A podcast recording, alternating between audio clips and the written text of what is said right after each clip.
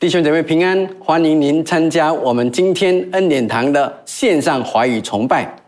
如果您是第一次参与我们的线上华语崇拜，我要诚心的欢迎您，并且希望您可以扫描荧幕上的二维码，把您的个人资料填上，写给我们，我们会将会尽早的来跟你联系。现在，让我们一起做个祷告，求神带领我们进入。他的真理，我们祷告。亲爱的天父，我们要感谢你，再一次的吸引我们进入到这个平台，让我们可以一起的来敬拜你，也一起的来聆听您在圣经里头所要教导我们的话语。求您赐予我们智慧和启示的灵，让我们可以借助圣灵的帮助，明白您要向我们说的话，并且。向您做出正面的回应，感谢赞美您，奉靠我主耶稣基督得胜的名祷告，阿门。今天我要继续我们的谈爱正道系列，这次的主题“爱的生命”，经文是取自约翰一书二章二十九到三章十节，约翰一书的二章的最后两节。引导读者进入我们新的一个课题，就是在面对道德败坏、假先知宣扬歪理的情况下，提醒信徒，神呼召我们要活出公义，因基督是公义的。这段经文强调了三个方面，那就是一个爱神和爱人的信徒，他的生命、社会。实行公益，活的公益，还有喜爱公益。在继续正道之前，让我们一起来听一听神在洪富龙弟兄的生命中所做的奇妙工作和呼召。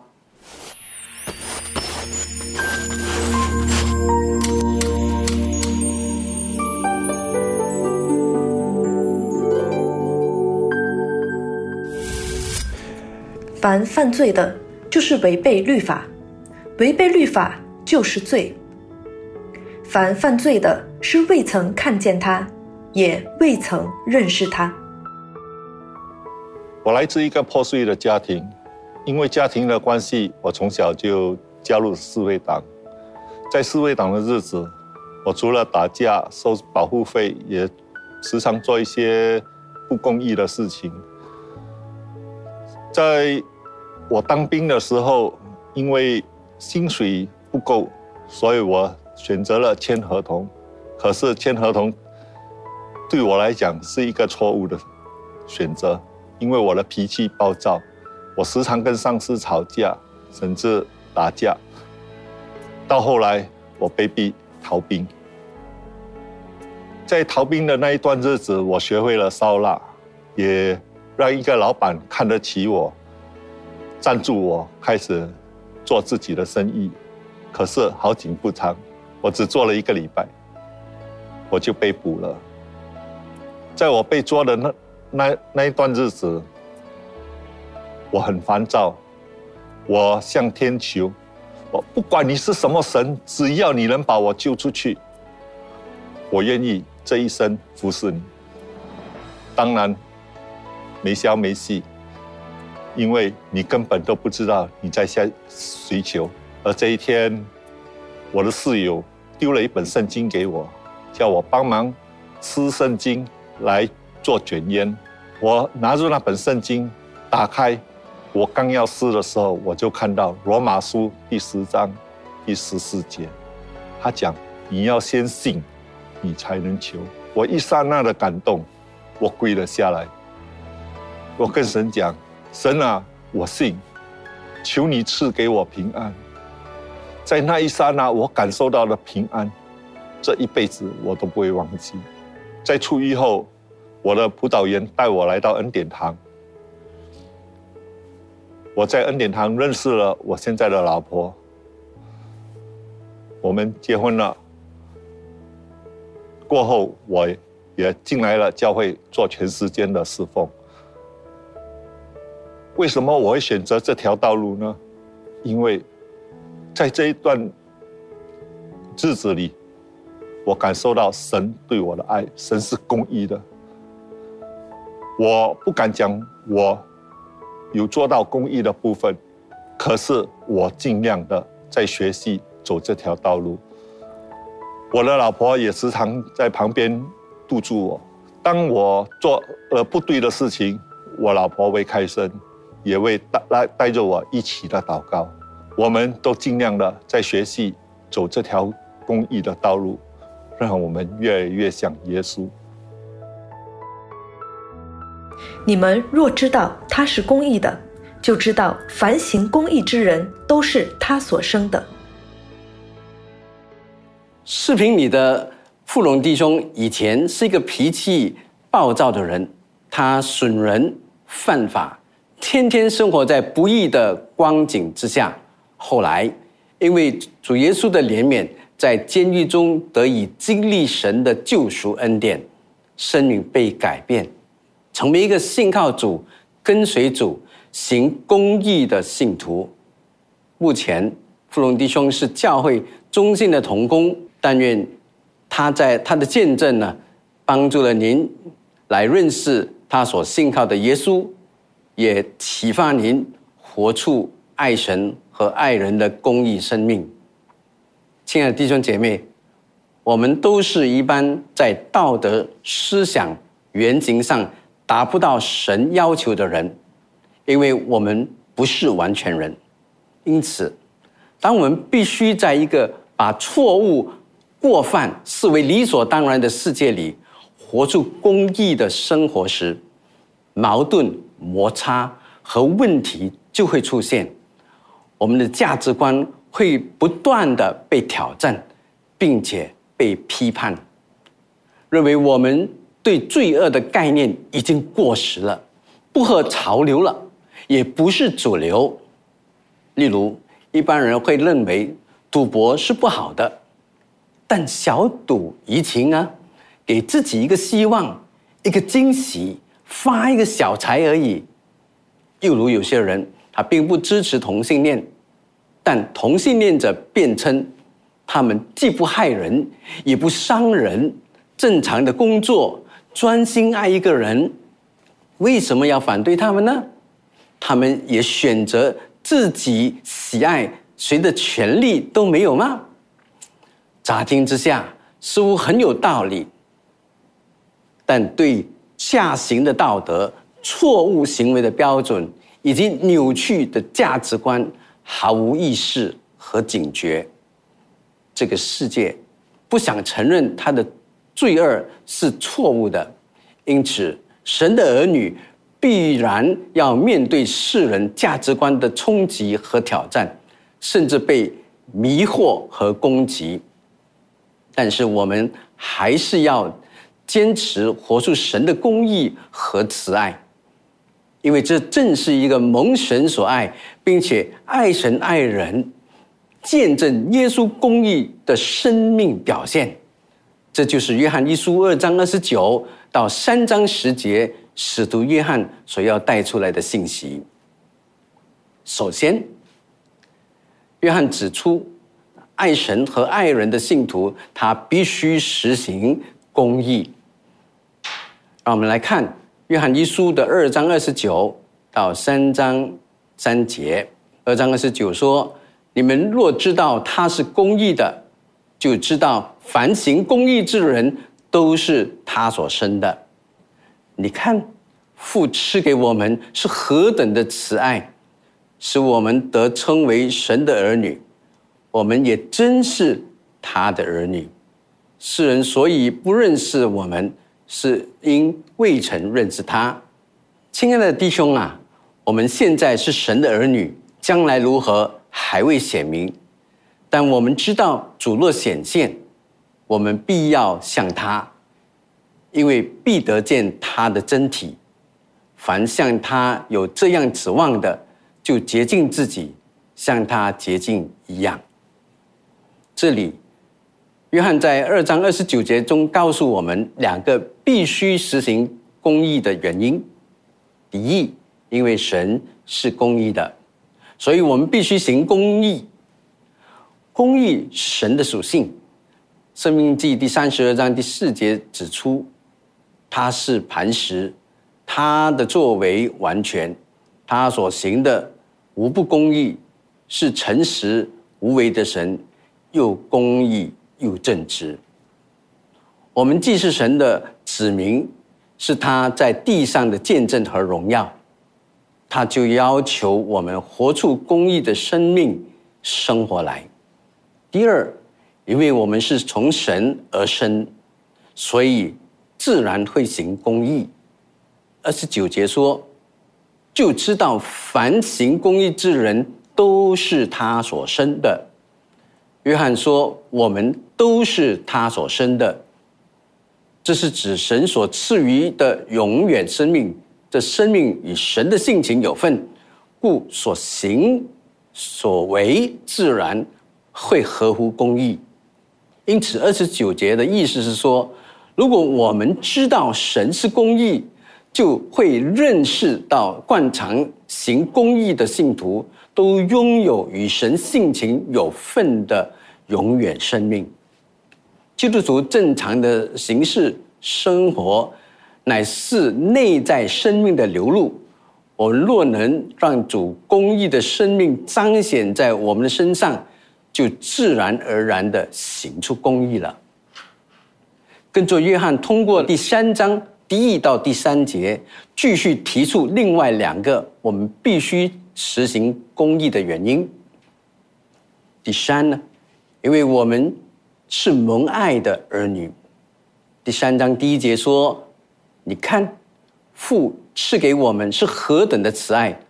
约翰用“赐”这个字来表明救恩的应许和计划，都是由父神主动完成的，并非出于人的努力，也不是出于人做了什么功德而可以用来跟神交换的。约翰也宣称了主的救恩呢，使我们得称为神的儿女。在这里，父神用了人间的父亲与儿女的关系来表达我们与神之间的关系是基于爱，而不是利益或者是条件，并且让我们知道，我们不单拥有这宝贵的名分，也同时拥有了这名分的生命和特质，可以显出公义的品行来。约翰还说。我们也真是他的儿女，这个“真”很重要，因为儿女的名分不是我们自己想的，也不是一个虚构的比喻，更不是由于我们向神祈求得来的。因此，我们能得此名分，绝对是神自己主动的赐给我们，而且我们是真的成为了他的儿女。可惜，还未信靠主的人。并不了解我们因与神和好而得的这个儿女的身份，所以约翰才会说：世人所以不认识我们。这里所说的不认识我们，是指不认识我们做神的儿女的这个身份，是那个未曾认识他，也就是未曾认识我们在天上的父。新约的圣经呢，经常提醒我们。我们不单只是拥有神儿女的身份，而且我们是蒙爱的儿女。这让我们想起，在福音书中有两次记载，有声音从天上下来，向耶稣和周围的门徒说：“这是我的爱子，我所喜悦的。”在这里，约翰提醒了我们：我们得蒙神的大爱。而神的爱会激励了我们，使我们在生活中既自然又有动力、日程很勇敢的去行公益的事。第四，因为我们将完全像他。第二节说：“亲爱的弟兄啊，我们现在是神的儿女，将来如何还未显明，但我们知道主若显现。”我们必要向他，因为必得见他的真体。有些人或许会怀疑，我们是神的儿女这身份的真实性，因为在基督徒的生活中，我们看到基督徒也有苦难，也会生病，也需要找医生寻求普通或者专科的治疗。基督徒一样会有不开心的遭遇，一样会面对失败、犯错等等的问题和挑战。他们看不出神的儿女到底有什么特别，有什么特权。再加上约翰明明的说，将来如何还未显明，那岂不是在表示连约翰对将来都没有把握吗？如果您是这样的去解读这段的圣经，那你就错了。其实第二节的经文，真正反映了约翰肯定他所信的福音的应许。这些经文的原意是说，我们现在是神的儿女，这已经是很尊贵了，真难以想象将来我们会有多大的荣耀。虽然这是尚未显明，但。我们可以大概知道，当耶稣再次降临的时候，我们必要像主耶稣那样的得荣耀，因为到那时，我们必看到那位荣耀的主。亲爱的弟兄姐妹，主的荣耀必然包括圣洁、公义、慈爱的荣耀。约翰认为，当信徒渴望这份盼望的实现的时候，它会成为一种激励，激发信徒去实践圣洁、公义的生活。所以第三节这样说：凡向他有这指望的，就洁净自己，像他洁净一样。另一方面，约翰在约翰一书第三章第四到第八节，告诉了我们爱神和爱人的信徒。应当活得公义，也就是一个信徒应当建立一个拒绝犯罪的生活方式。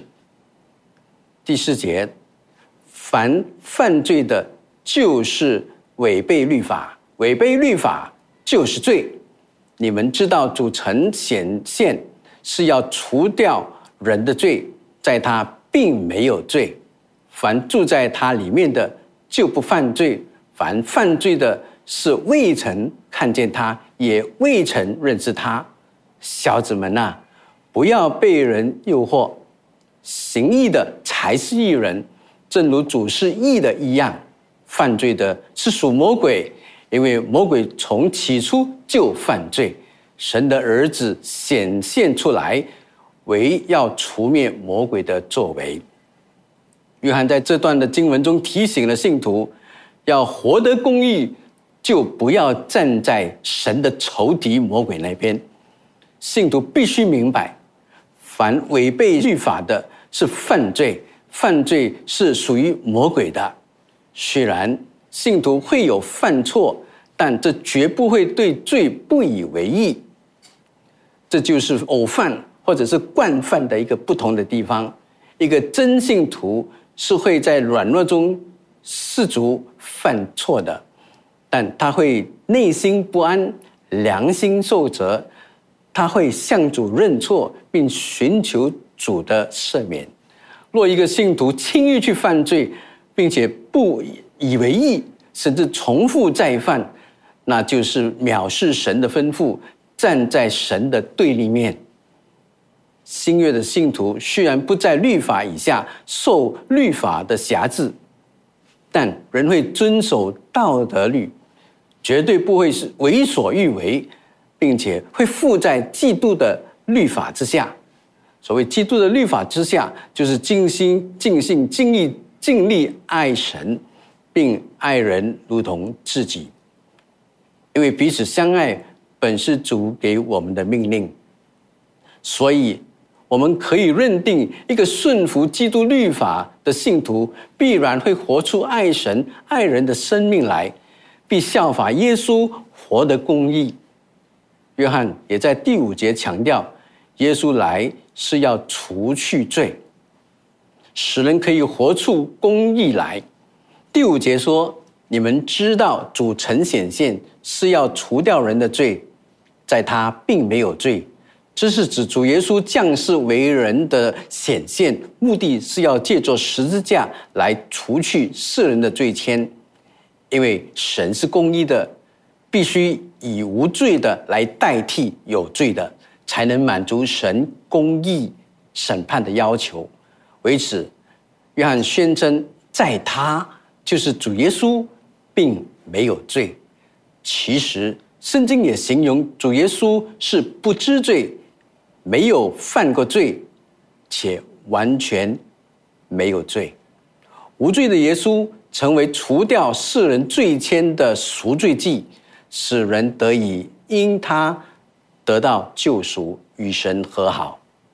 所以第六节，约翰就说：“住在他里面的就不犯罪。”这意思就是。信徒得以保守自己不犯罪，不站在魔鬼的那一边与神对立，能够活得公义的其中一个秘诀，就是住在主里面。什么是住在主里面呢？约翰一书的第二章第六节跟二十四节就告诉了我们说，就是照主所做的去做，并把主的话存在心里面。就是住在主里面了，这就是信徒的正常和正确的生活方式，也是一个拒绝犯罪的生活方式。但那与世界为友、以魔鬼为伴的人，必被罪所辖制，犯罪成为他们的惯常生活表现。约翰也在第三章第七到第八节劝诫信徒要谨慎，不要被二者所欺骗，使自己落在不义之中。第七节说：“小子们呐，不要被人诱惑，行义的才是义人，正如主是义的一样。犯罪的是属魔鬼，因为魔鬼从起初就犯罪。神的儿子显现出来。”为要除灭魔鬼的作为，这里约翰嘱咐信徒不要被人所骗，行义的才是义人。我们或许会说，这个道理很简单嘛，作恶行骗的当然不是义人了。我们怎么会看不出来呢？分辨不出来呢？亲爱的弟兄姐妹，如果真是那么简单，这世界就不会充斥着那么多的不义。不法的恶事，也不会有那么多人受骗受害了。圣经说，撒旦会装扮成光明的天使，又被形容为狡猾的恶者，因此不要轻敌。也有人喜欢辩称说，称义是因着信，并不在乎行为吗？这当然是正确的真理。但可惜的是，有人却用来作为一个不行公义的挡箭牌，这是可耻的误解圣经。信徒固然绝对不能够靠行为而换得神的称义，但称义的人必然有好的行为，这是新生命的表现，是基督生命的果子。因此，耶稣的出现。就是要除灭不义，使人可以不再作恶，回归公义的生活。这就是第七、第八节的意思。除灭魔鬼的作为，是指废除、毁坏魔鬼引诱人犯罪的工作。魔鬼的工作是什么？就是一切的不义。从起初是杀人的，借着试探、说谎、欺骗的手段，引诱、威吓信徒偏离主。和主的真理，因此约翰忠告信徒说：“不要被诱惑，也就是说，不要被欺骗，不要让自己陷入不义的陷阱之中。”约翰宣称说：“行义的才是义人，正如主是义的一样。”因此，要建立一个拒绝犯罪的生活方式，我们就需要效法主耶稣。他是唯一能够使我们胜过试探、脱离凶恶、引导我们走在真理和公义的光中。最后，约翰在约翰一书第三章九到十节告诉我们：爱神和爱人的信徒都会喜爱公义。第九节说：凡从神生的就不犯罪，因神的道存在他心里，他也不能犯罪，因为他是由神生的。从此就显出谁是神的儿女，谁是魔鬼的儿女。凡行不义的就不属神，不爱弟兄的也是如此。这里第九节说：凡从神生的就不犯罪，他也不能犯罪，因为他是由神生的。多数的圣经学者认为啊，这两节的经文都不是说信主的人都不会犯罪，或者不能够犯罪。约翰所说的犯罪。不是指个别的犯罪事件，而是指持续的惯性的犯罪行为。也就是说，一个信徒是不会惯性的犯罪或持续性的去犯罪。这里，约翰通过这两节的经文，他的论述焦点就是要指出，犯罪者和行义的背后都是有属灵的归属。因此。约翰在第十节就说：“就显出谁是神的儿女，谁是魔鬼的儿女。”约翰把属世犯罪的行为联系到属灵层面的归属，就是魔鬼；又把地上行义者的行为联系到属灵层面的归属，就是属神的。犯罪者的团伙有头目，而约翰把犯罪者的。终极头目告诉了我们，他就是魔鬼。一个更可怕的背后的实力，约翰要向信徒普及这个严重的情况和结果。当我们知道这不只是表面的恶行，而是背后的属灵界的恶势力在主导人的行为，我们就更应当谨慎自己，免得落入罪恶的权势底下，受他的辖制。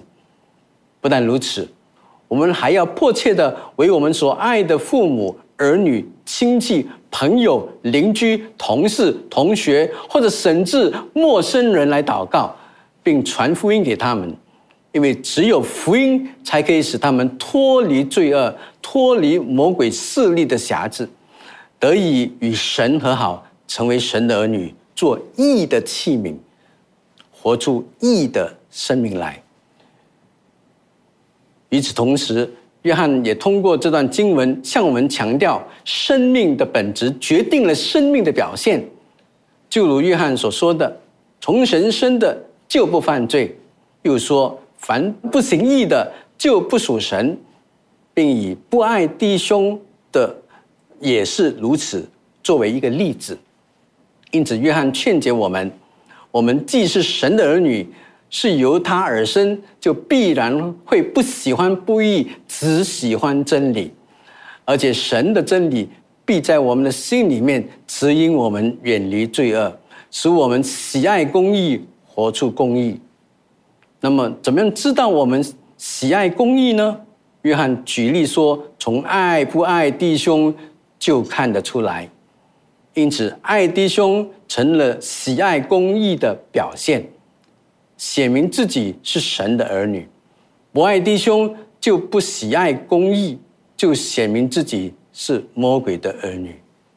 初级教会能够奇迹般的发展，能够迅速吸引许多的人，其中一个重要的因素，就是初级教会信徒是一般爱神爱人的信徒，他们实行公义，活得公义，喜爱公义。作为一个信仰团体，基督信仰的内容、教会生活的表现与当时候社会的政治、宗教、法治、人文生活环境都显得额外的突出，使人的心被转化、被吸引过来，飞向那位赐予世人赦罪、平安、活泼盼望和丰盛恩典的主。今天。教会除了需要用爱去宣扬福音的真道，也当在我们个人的生活中，在我们的家庭、教会、职场、社区的生活中实行公义、活得公义和喜爱公义，使人可以感受到基督信仰的丰盛生命的正能量。结论的时候，我想跟大家看一段的经文，就是在马太福音的第二十五章三十四到四十节。三十四节说：“于是王要向那右边的说：‘你们这蒙我父赐福的，可来承受那创世以来为你们所预备的国，因为我饿了，你们给我吃；渴了，你们给我喝。’”我做客旅，你们留我住；我侧身露体，你们给我穿；我生病了，你们看顾我；我在监里，你们来看我。一人就回答说：“主啊，我们什么时候见你饿了给你吃，渴了给你喝？什么时候见你做客旅留你住，或侧身露体？”给你穿，又什么时候见你病了，或是在监里来看你呢？王耀回答说：“我实在告诉你们，这些事你们坐在我这弟兄中一个最小的身上，就是坐在我身上了。”这段经文描述了一组人，他们是活出爱的一组人。这组人呢，经文给他们一个称呼。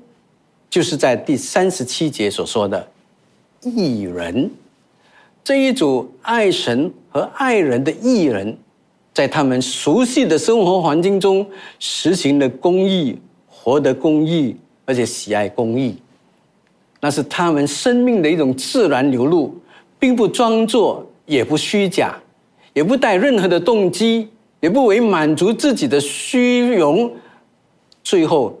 他们爱的生命所流露出的公益之举，出人意料的盟主的称许，还有嘉奖。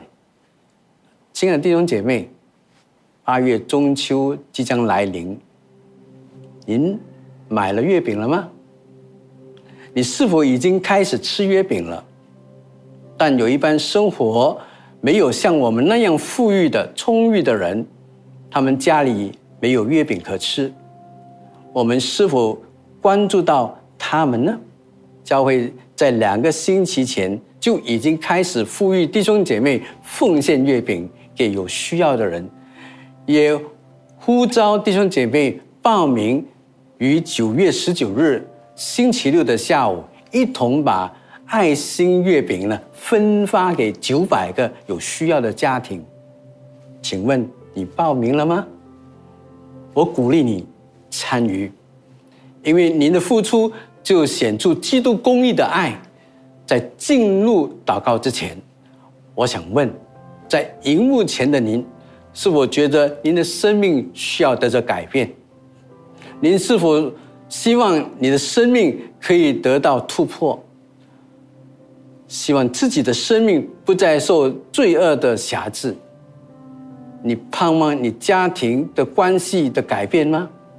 你需要神的爱来刚强你的生命吗？你希望神公义的彰显吗？让我告诉你，耶稣能够帮助你。您如果想要接受耶稣的救恩，经历生命的改变，经历天父的大爱，您可以跟我一起做以下的祷告。让我们祷告，亲爱的主耶稣，感谢你。来到世上，为我们的过犯钉死在十字架上。您不单行公义，也满足了神对罪人公义的审判。请你进入我的生命，赦免我的过犯，让我的生命被您的大爱和公义点燃希望，成为一个蒙爱又爱神。和爱人的心造之人，公义慈爱的天父，感谢你的话语提醒我们：我们是蒙您所爱的儿女，我们是由您所生并属于你的孩子。主啊，求你使用我们的生命，成为您爱和公义的出口，让人可以因为我们而领受您的大恩。奉耶稣基督得胜的名祷告，阿门。感谢赞美主，但愿主赐恩赐福于你们，让我祝福了你们，我们才结束这个聚会。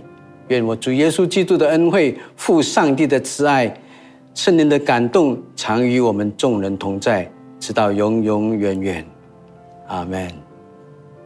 真祝福你。